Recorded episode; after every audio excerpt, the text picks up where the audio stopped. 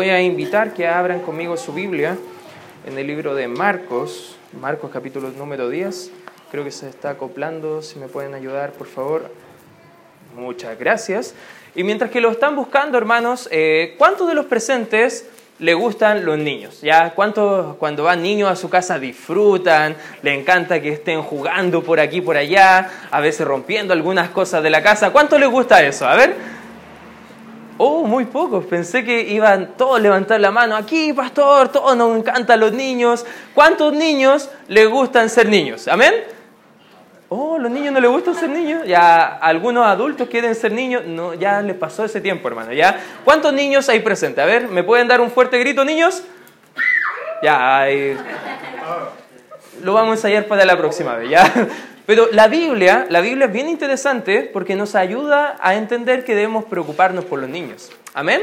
Y de eso quiero hablar en esta hora y justo el, Señor Jesucristo va a tomar un parte, una parte de la Escritura para poder enseñarnos a nosotros cómo poder preocuparnos por los niños. Padre presente, quiero que presten mucha atención. Niños, Ponga la atención porque este servicio es para ustedes también. Ya para cada uno de los presentes que están acá, incluso jóvenes que son hermanos mayores de a veces algunos niños o van a tener sus propios niños eh, más adelante, va a ser un tramo de la escritura que te debe animar. Para los judíos quiero dar un pequeño eh, tramo de historia antes de leer lo que vamos a leer en el libro de Marcos capítulo número 10. Para los judíos los niños eran muy importantes y un símbolo de que Dios estaba bendiciendo esa familia. Una familia sin niños era una familia considerada por los judíos como que no tenía la bendición de Jehová. Por eso en el Salmo 127 y el Salmo 128 el salmista va a tomar dos, dos capítulos para poder explicar a la gente cómo son de bendición los niños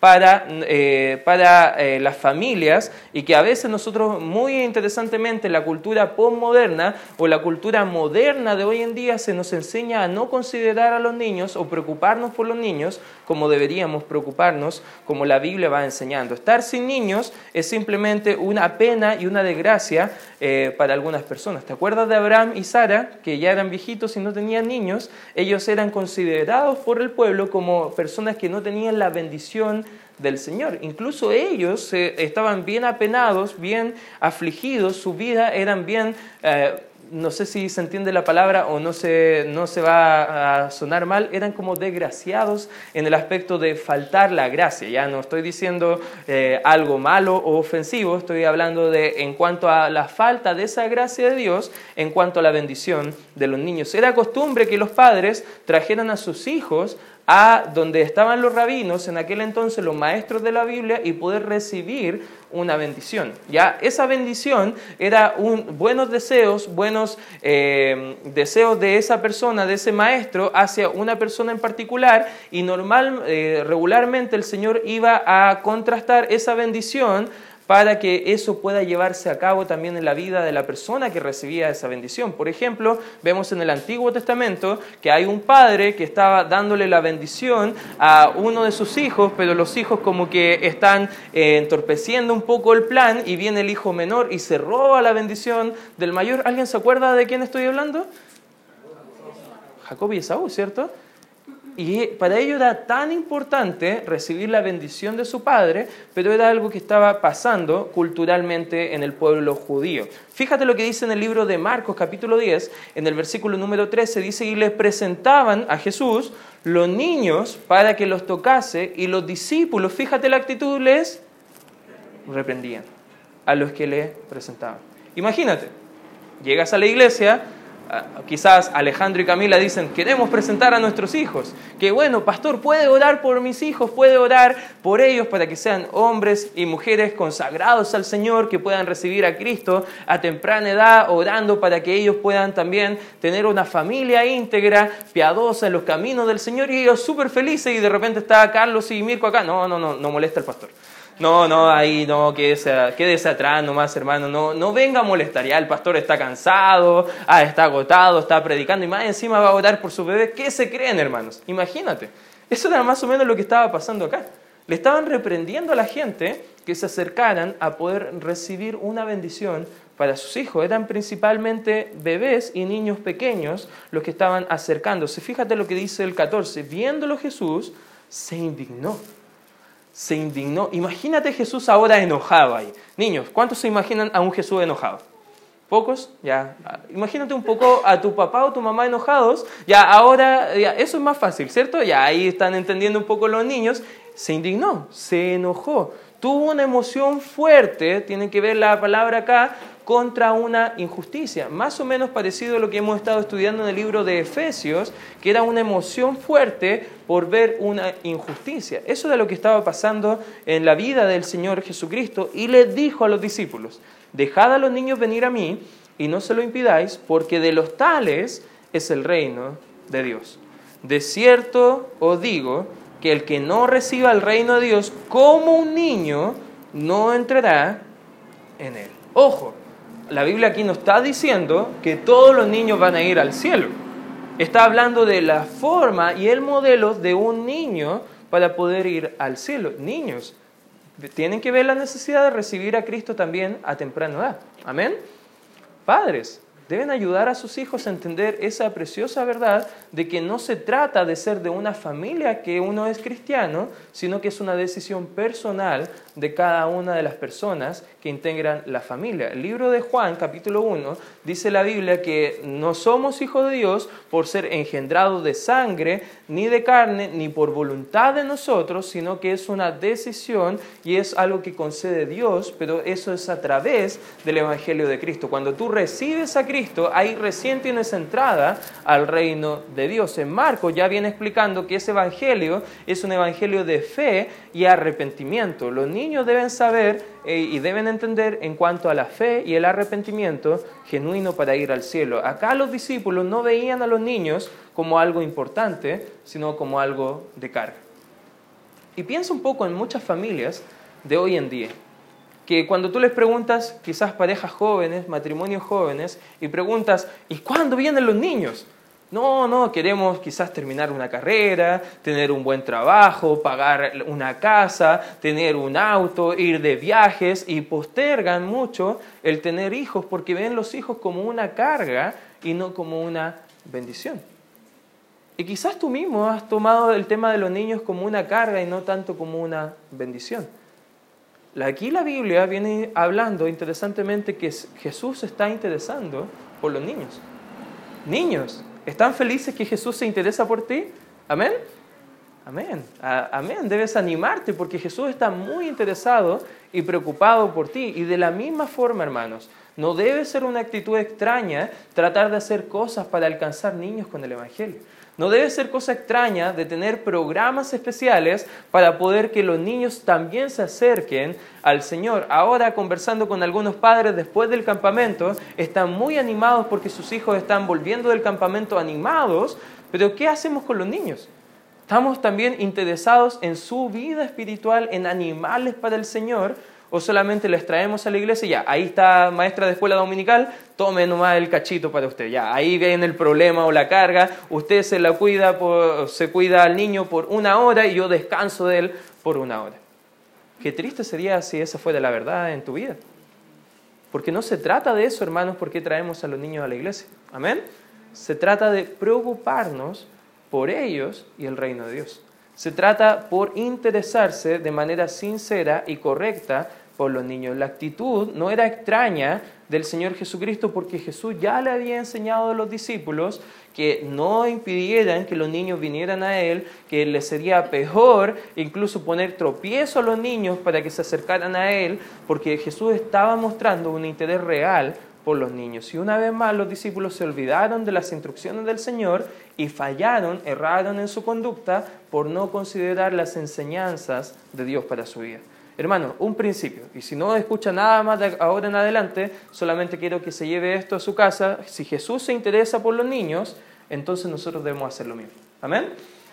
Si Jesús está tan interesado en la salvación, en la vida espiritual de los niños, ¿qué tan interesado estás tú, hermano?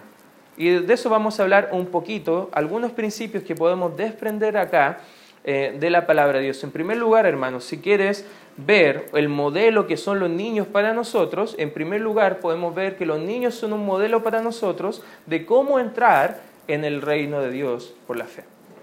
¿Sabes que los niños viven por fe? aceptan su posición, confían en que los demás los cuiden y los provean.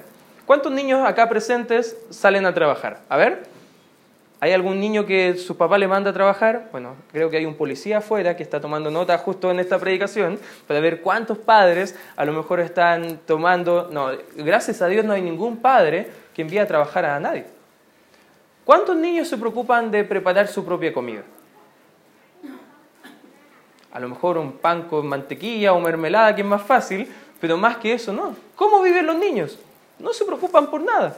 Ellos ven televisión, los papás les cuidan, probablemente le hacen la pieza, probablemente se preocupan cuando ellos están enfermos, los niños no tienen que salir a comprar su medicina. ¿Cómo ellos viven? Viven completamente esperando que otros le cuiden. Ellos viven por fe. Y los niños es un modelo para nosotros de vivir por fe. Son indefensos incapaces de cuidarse a sí mismos. ¿Usted ha visto un niño enfermo?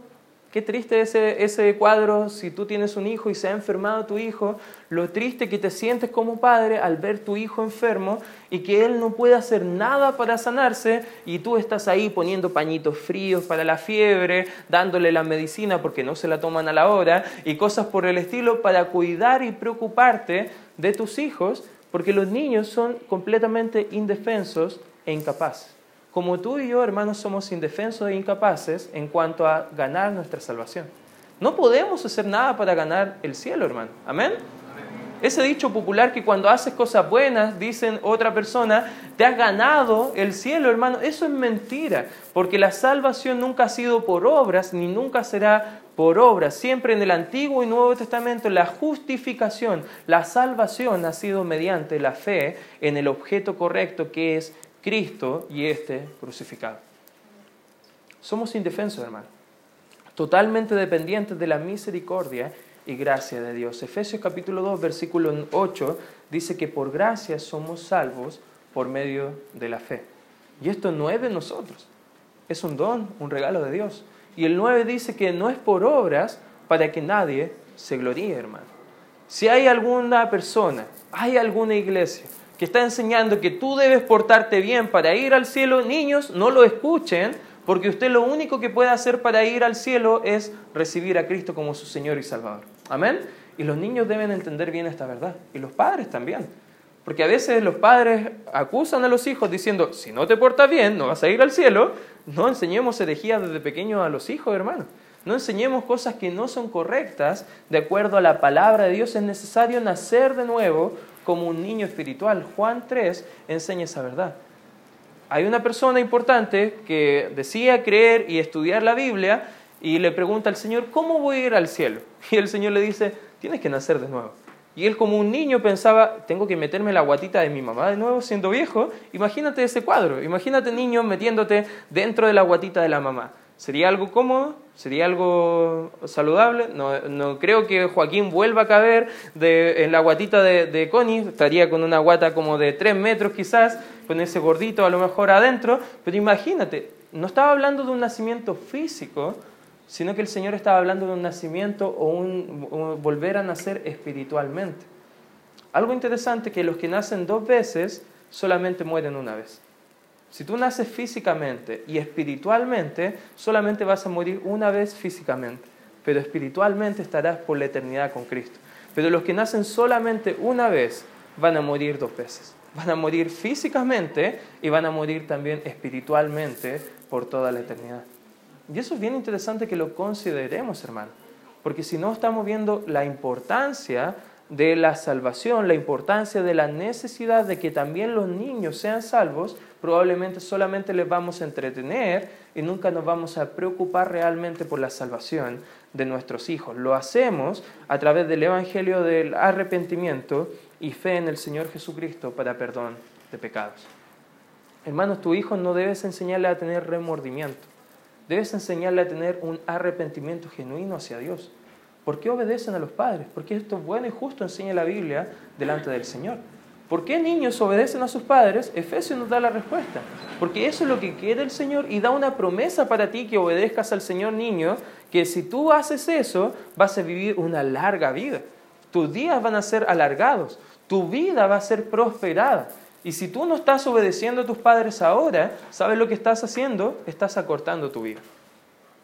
No lo digo yo, lo dice la Biblia. Padres, enséñenle eso en la casa a los hijos. En Efesios capítulo 6 puedes enseñar. Joaquín no está de acuerdo, ya, pero después lo podemos hablar en casa, Joaquín. Ya, no me pongas mal acá adelante. Segundo principio, no solamente entramos al reino de Dios por fe, sino que en segundo lugar también disfrutamos el reino de Dios por fe.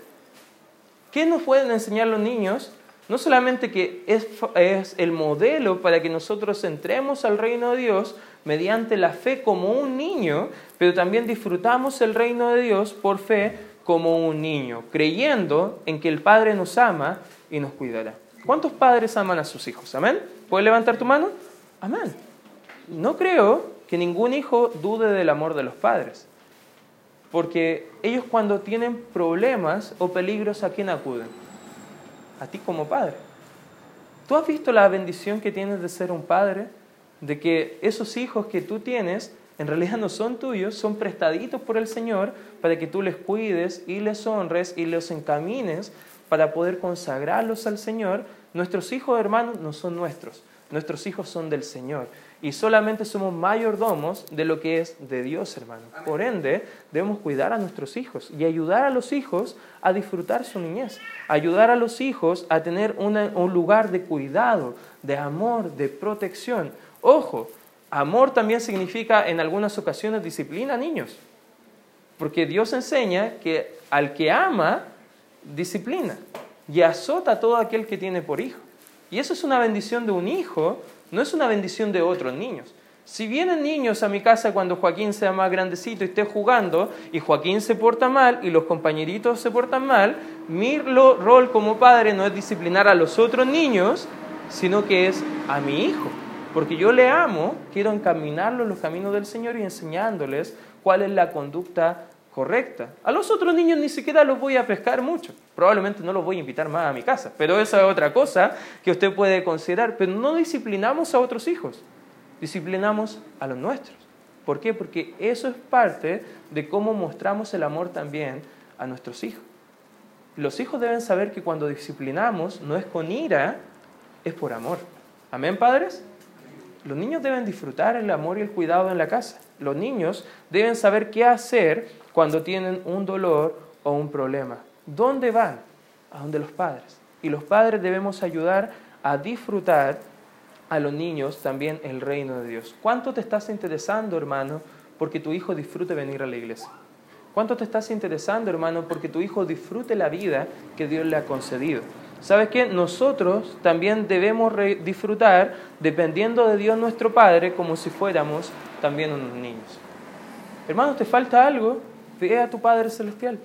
Hermano, necesitas un mejor trabajo, pídeselo a Dios. Hermano, ¿tienes algún problema que en tu mano no está al solucionarlo? Busca doblar tus rodillas y pedirle a Dios como si fueras un niño pequeño que Él te auxilie y te cuide. Hay gente que te está haciendo mal, hermano. Bueno, pídele cuidado a tu Padre Celestial. Disfrutemos el reino de Dios como si fuéramos niños pequeños. Amén, hermanos. Debemos gozarnos en los caminos del Señor. Debemos ver el modelo de un niño y aprender de ellos en esta hora. Y en tercer lugar, hermano, tercer principio y último, procuremos llevar a más niños al reino de Dios. Algunos creen que llevar niños al reino de Dios simplemente se, se trata de bautizarles como pequeños a través de una iglesia popular o llevar y presentar a los niños a la iglesia para que el pastor ore por ellos y sea transformado el bautismo de infantes y la presentación de infantes como una señal de que esos niños ya son salvos. Pero ojo hermano, no te confundas. Lo que hace el agua a ese infante lo moja simplemente. Y lo que hace la presentación de ese infante solamente es una oración, pero no tiene nada que ver con su salvación. Lo, no llevamos a niños al reino de los cielos solamente trayéndoles a la iglesia, hermano. Tenemos que entender que Jesús no bautizó ni presentó ni a niños ni a adultos. Si no me creen, lee Juan capítulo 4. Él dice, yo no he bautizado a nadie. Jesús no mostraba el bautismo como un modelo de ir al cielo. Y tristemente muchos adultos creen que van a ir al cielo y si tú les preguntas, ¿tienes seguridad de que si mueres hoy irías al cielo? Ellos te dicen, sí, fui bautizado. No, no, pero ¿cuándo recibió a Cristo? No, pero fui bautizado. Y te enfatizan el bautismo como una señal, pero el bautismo no es señal de salvación, hermano. El bautismo es después de la salvación, porque es una representación, una identificación de lo que ya pasó internamente, pero lo estamos haciendo público para que más gente entienda que hemos decidido seguir a Cristo. El bautismo nos salva, la presentación nos salva. La forma de traer niños al reino de Dios es poder preocuparnos por ellos. Una forma de preocuparse por ellos, hermanos, es trayendo niños a la iglesia. Tuvimos hace poco una actividad de niños tratando de invitar a todos los niños que teníamos acá en el sector. Ahí Joaquín estaba bien animado también llorando y todo, y recordaba a, Sebastián, ahí por todas partes veía a una persona con niños, y ahí él corría con su, con su invitación, invitaba a los niños, y él ahí eh, afanado en traer personas, niños acá a la reunión de niños, y eh, jugamos, nos entretuvimos, y muchos niños conocieron a Cristo. Y, eso fue bien interesante, pero ¿por qué hacemos todos los esfuerzos de traer niños a la iglesia? Porque acá van a recibir una clara presentación del Evangelio. Porque acá en la iglesia tú puedes ver que los niños van a aprender del Señor. Porque acá quizás tú interesantemente puedes pensar en la iglesia como un, un foco de salida para que los niños se entretengan, pero créeme que los maestros de la iglesia están interesados por la salvación de esos niños. Por eso así, haremos bien, hermanos, si tú conoces a niños en tu sector, tráele a la iglesia. Invítale a venir con tu hijo. ¿Sabes qué? Es muy importante que nosotros hagamos todo lo que podamos para traer más niños al Señor. Un gran porcentaje de creyentes reciben a Cristo siendo niños, según algunas encuestas. Un 87% de las personas que profesan ser salvos el 87% recibieron a Cristo siendo niños. Yo recibí a Cristo a los nueve años. Y gracias a Dios por haber recibido a Cristo a temprana edad. Te prometo que si no hubo una iglesia interesada por la salvación de niños, probablemente yo y varios amigos míos nunca hubiésemos sido salvos.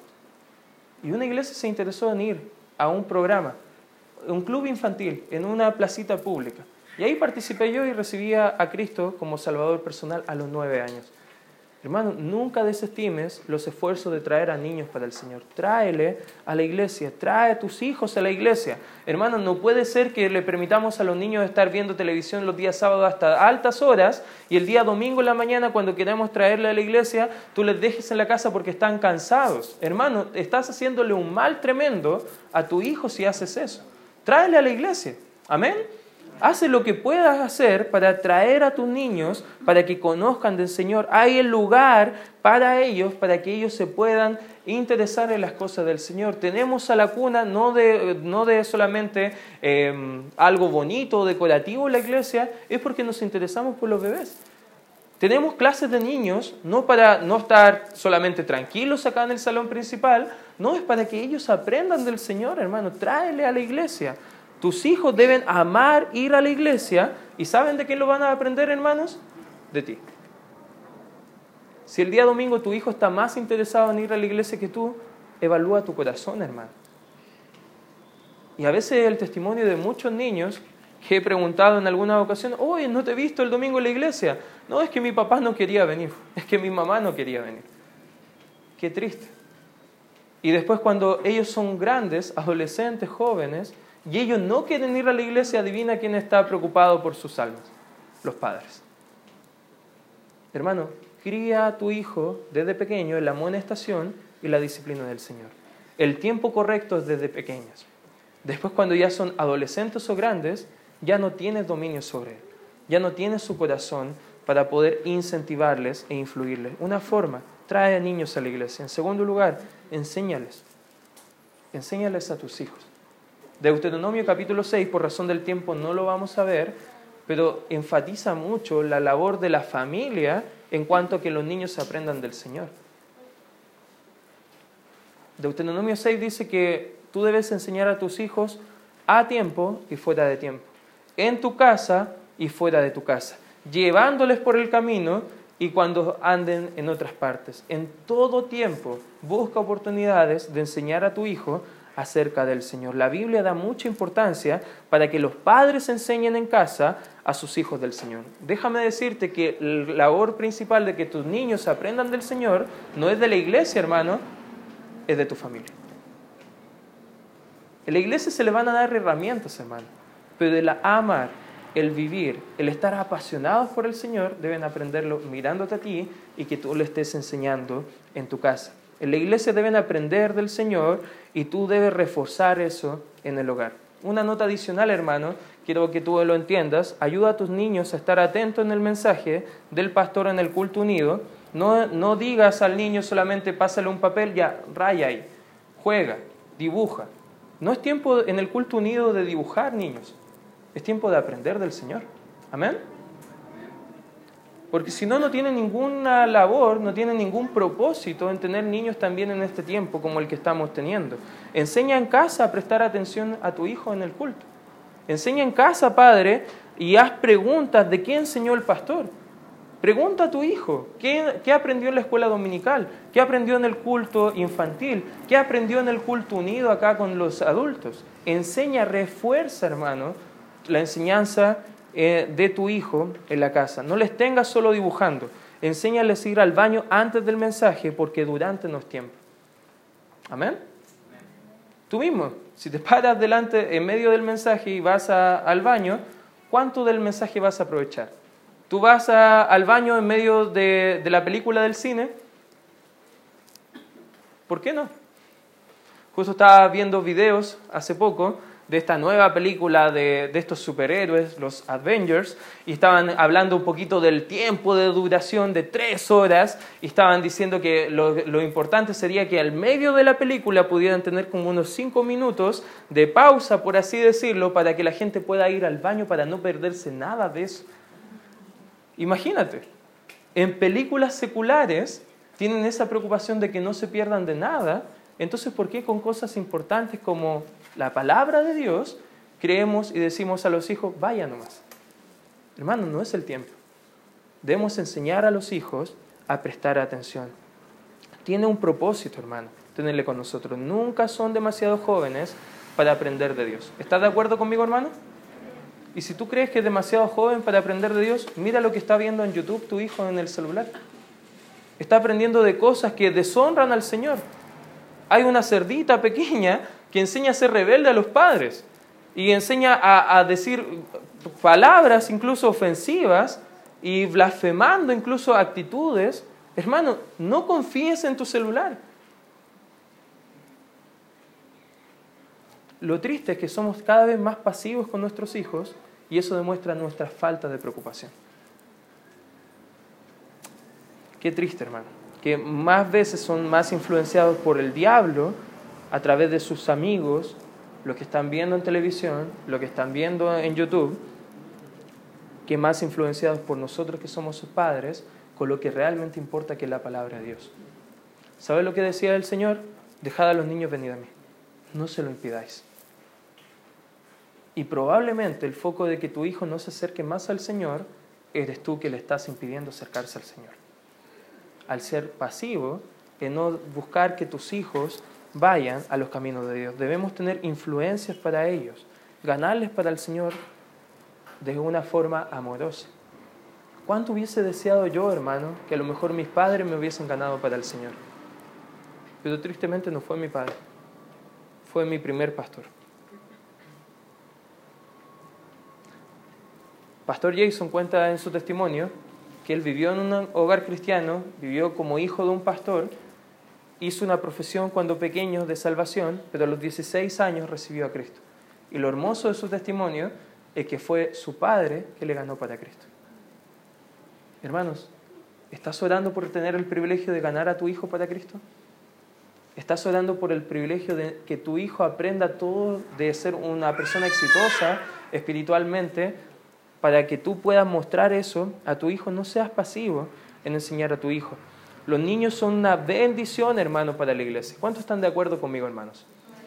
Tenemos la bendición enorme de tener niños en la iglesia. ¿Amén? Tenemos la bendición enorme de poder ser una iglesia para toda la familia.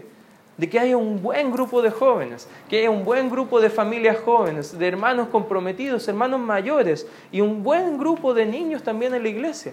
¿Sabes qué? Esa bendición no la tienen todas las iglesias. ¿Tú has dado gracias a Dios por la bendición? Ya, Joaquín va a recibir disciplina del Señor, parece. Así que lo... Ya, ahí fue calladito. Ya, los niños son una bendición para la iglesia. No cuando gritan. Ya, eso, eso no es tanta de bendición. ¿Ya? ¿Qué bendición es un niño? Imagínate, hermano, que sirves a los niños. ¿Qué bendición es para tu vida? Tener la oportunidad de servir a, a niños, de ver su crecimiento, de incentivarles en su vida espiritual. La semana vi una imagen que me llamó mucho la atención. Salían las tortugas ninjas, no sé si lo conocen eso, con Splinter cuando era como un antes y un después, ellos, eh, el maestro ahí llevando las tortuguitas cuando eran pequeñas y ponían abajo, era como un tipo meme cristiano que decía el profesor de escuela dominical y salían los niños y abajo salían ya las tortugas grandes del lado del maestro y decía misionero, pastor, predicador, diácono. Y a veces tú puedes ver algo así como, ah, qué, qué chistoso, qué divertido. Pero imagínate la influencia que tú puedes tener al enseñar niños. ¿Has pensado que en la sala cuna a lo mejor estás cuidando al futuro misionero que puede impactar el mundo entero en nuestra generación? ¿Has pensado que en tu clase de niños están enseñando a la señorita o al jovencito que va a hacer grandes cosas para el Señor más adelante? ¿Sabes por qué no estamos pensando así? Porque no nos estamos preocupando por los niños. Y deberíamos rogar al Señor deberíamos orar por un interés genuino por los niños. Qué bendición, hermano, es un niño instruido en los caminos del Señor. ¿Sabes que la Biblia en Proverbios dice que el hijo instruido no avergüenza a la madre, no avergüenza al padre? Que si amonestas a tu niño cuando es pequeño, en realidad va a dar frutos después cuando sea grande, hermano. Si nos despreocupamos por los niños, estamos eh, perdiendo la batalla en nuestra familia de la siguiente generación. En tercer lugar, hermano, evangelízales. Necesitamos más, niños para el Señor. Necesitamos ganar más almas de niños. Invita a los niños de tu sector a la iglesia. Sale a invitar a niños lo antes posible. Hermano, si Cristo se interesó por los niños, ¿qué estamos haciendo nosotros? Amén. Cuando veas el niño, el chiquillo que está azotando la pelota en tu reja, a lo mejor jugando en el pasaje, no pienses como, ah, niño. Busca invitarle a la iglesia. Ora por su salvación. Conversa con sus padres. Hace algo para que más niños reciban al Señor. Que tu hijo no se quede en casa. Enséñale en casa a amar y servir al Señor. hermanos, padres, ¿cuántos padres presentes? ¿Puedes levantar tu mano? Que te vean a ti amando al Señor, que te vean a ti amando y leyendo la Biblia, que te vean a ti amando servir al Señor con todo corazón, que no crezcan pensando que las cosas de Dios son aburridas, que son una carga, que son una lata, todo lo contrario, que vean que es una bendición y un gozo del Señor que no merecemos, pero que tenemos el privilegio de hacerlo por la gloria, la gracia y la misericordia del Señor. Amén. Y te quiero animar, hermano, a que te preocupes por los niños quiero animar a que podamos sentir la carga por los niños y su salvación. Oremos. Gracias Padre por este tiempo que podemos examinar nuestras vidas, nuestro corazón y poder entender que los niños son muy importantes para ti. Y Padre amado, Señor, te ruego que tú nos ayudes a entender la necesidad de poder preocuparnos por los niños. En tu nombre pedimos tu bendición y dirección.